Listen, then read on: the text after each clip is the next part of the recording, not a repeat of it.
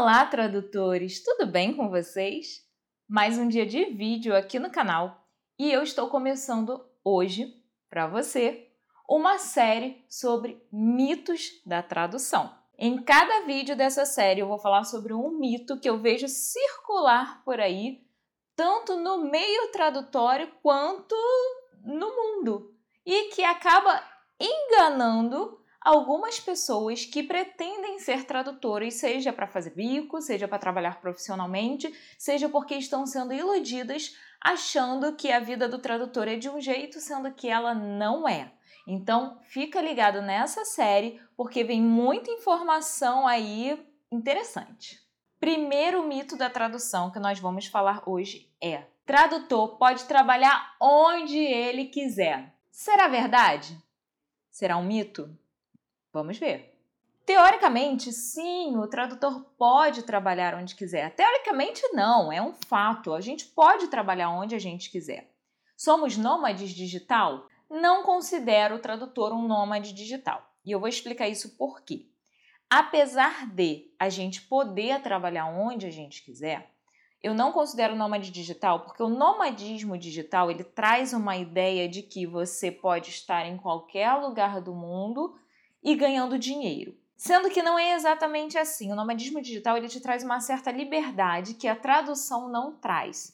Porque na tradução você precisa trabalhar, não é algo automático. Por exemplo, vou dar dois exemplos aqui de nomadismo digital que estão muito em alta, tá? Que seria você ter um blog, né? Você blogar, ganhar dinheiro é, com blog, com YouTube, enfim, e o outro nomadismo digital, que também está super em alta hoje em dia, é o marketing digital. Qual é a diferença desses dois tipos aí de nomadismo digital para a tradução? Esses dois tipos, né, o, vamos dizer aí, o viver de conteúdo, né, criação de conteúdo, que é o blog, o YouTube, Instagram, enfim, e o marketing digital, você vai trabalhar, você vai produzir conteúdo e você vai ter um produto ali que vai estar à venda.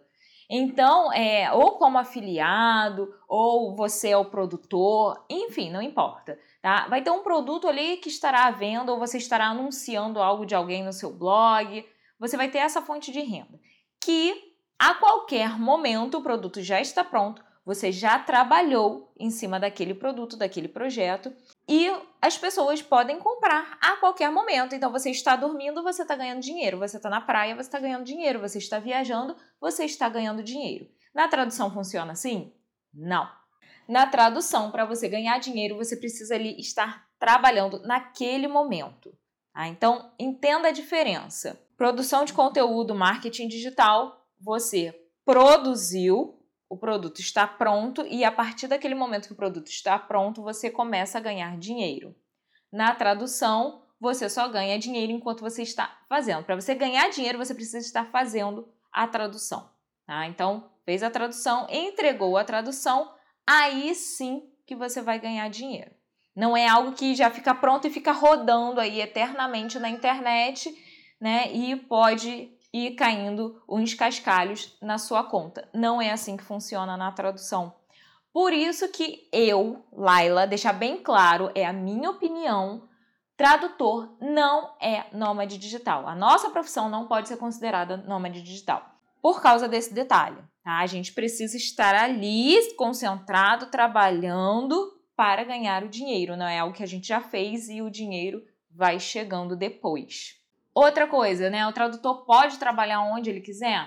Sim, ele pode. Por exemplo, eu vou é, estudar em outro país, eu vou fazer um intercâmbio, eu vou fazer um mestrado, eu vou fazer um doutorado, o que seja. Uh, meu marido precisou se mudar porque ele é militar, a empresa dele transferiu para outro país, para outro estado. Eu preciso me mudar. Eu vou poder trabalhar como tradutor, sair daqui do Rio de Janeiro e sei lá para onde, para o fim do mundo. Se você, no fim do mundo, tiver acesso à internet, você consegue trabalhar. Você vai levar o seu computador, vai levar todo o seu equipamento de trabalho, né? Quem é do audiovisual ainda precisa do fone, de ouvido, tá? Tá com seu equipamento e tem um bom acesso à internet, não pode ser internet mais ou menos não, tá? Tem que ser um bom acesso à internet. Se for internet por 3G, 4G, tem que ser excelente, não pode ser aquele que fica assim meio mais ou menos não tá? Porque não pode ter risco de ficar sem internet. Então, tem acesso à internet, está com seu material de trabalho, seu equipamento, você pode trabalhar sim. Você vai morar em outro lugar? Como assim, né? Você não vai poder trabalhar? Pode. O que eu falo que não é legal é você trabalhar na piscina, trabalhar na praia, né? Isso aí não é legal, cara. Por quê? Primeiro, você não vai estar ali sentado corretamente, com a postura certa, com um ambiente de trabalho propício para você realizar um bom trabalho. Tá? Se você tem uma piscina na sua casa, uma piscina particular, e você quer sair um pouco do escritório, quer arejar e tal, beleza, pega o seu computador, bota no, no banquinho lá e tal, na mesinha. É um dia, um momentinho que você está esparecendo. Beleza. Agora, é a piscina do condomínio, é a piscina do clube, é a piscina de um hotel. Não faça isso. Não te aconselho, porque você vai se estressar, você vai correr o risco de ficar sem o seu equipamento. Porque piscina pública tem pessoas pulando, criança, adolescente, às vezes até adulto, né, que resolve dar uma abraçada e tal, aí vai bater perna, vai espirrar água no seu computador, no seu equipamento, vai estragar. Se você for trabalhar na praia, a gente tem o problema também, novamente, postural. Você não vai é, ter todo o seu equipamento necessário para estar tá trabalhando com uma postura legal. Tem o problema da maresia. Maresia acaba com o nosso equipamento de trabalho. Aliás, não só com o equipamento, né? O próprio celular acaba, a maresia destrói. Uh, se você for trabalhar, ah, Laila, mas eu não vou ficar na areia, né? Para ter risco de cair areia no meu computador e tal. Eu vou ficar no quiosque. Ah, muito inteligente você. Aí você vai pedir lá um chopp, você vai pedir uma água de coco, um refrigerante. Aí, sem querer, esbarrou, pronto já, né? Acabou com seu equipamento de trabalho. Tô viajando, chegou um trabalho, tô no aeroporto, preciso traduzir. Serviço urgente. Como é que eu faço? Cara, dá para traduzir? Dá para traduzir. Eu já traduzi no aeroporto. Tá? Então, não é confortável também. Fui para a praça de alimentação, sentei, traduzi e tal. Gente, eu particularmente não gosto. Eu acho que, primeiro, não é confortável. Segundo, se é porque o serviço é urgente, gera uma certa tensão na gente. Eu sou uma pessoa extremamente desconfiada. Então, eu já, além de ter que prestar atenção no trabalho, eu já fico prestando atenção em volta para ver se não tem ninguém de olho em mim, no meu equipamento, é, enfim, se ninguém vai me roubar. São muitos detalhes, tá? Então eu fico meio paranoica mesmo.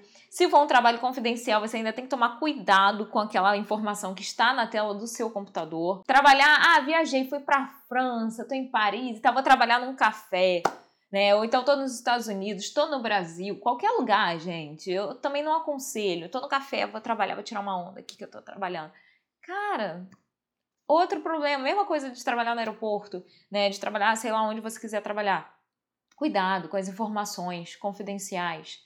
Cuidado com pessoas que podem estar de olho no seu equipamento, no seu notebook. Isso tudo é muito importante. Tá? A gente tem que levar isso tudo em consideração. Mas se você vai viajar, você vai morar em outro país, ou se é uma viagem longa, você vai ficar um mês fora. Estou indo a passeio mesmo, viagem de férias, Laila.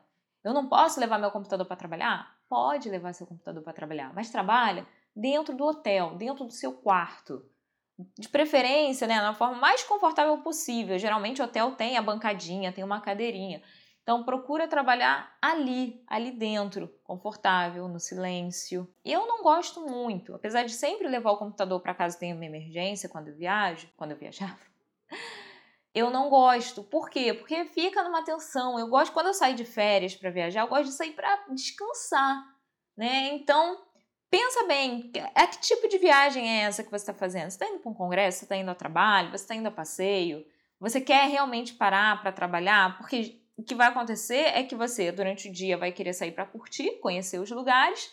De repente, à noite pode ter lugares interessantes também para você conhecer. E aí, que horas que você vai trabalhar? Então, resumindo esse vídeo, o tradutor trabalha onde quiser?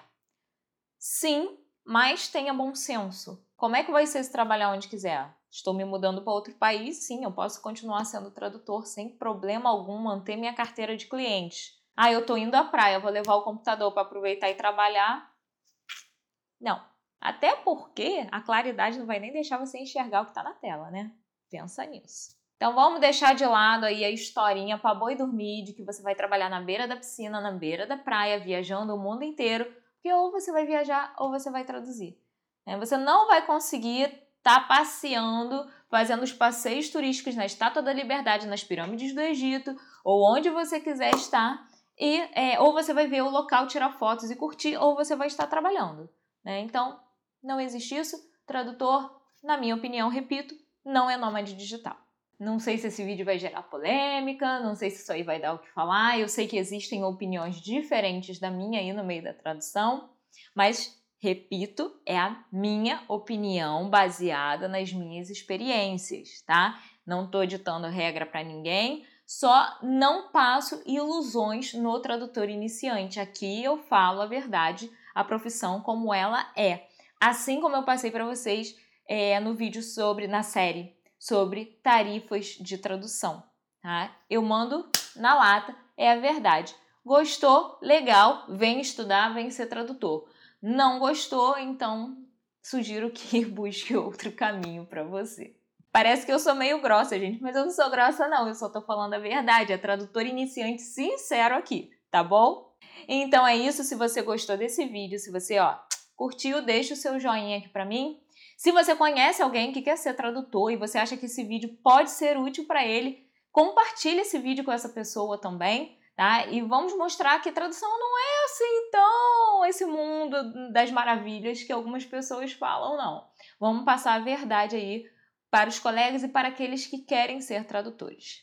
Então, semana que vem tem mais um vídeo da série Mitos da Tradução e eu espero você aqui, combinado?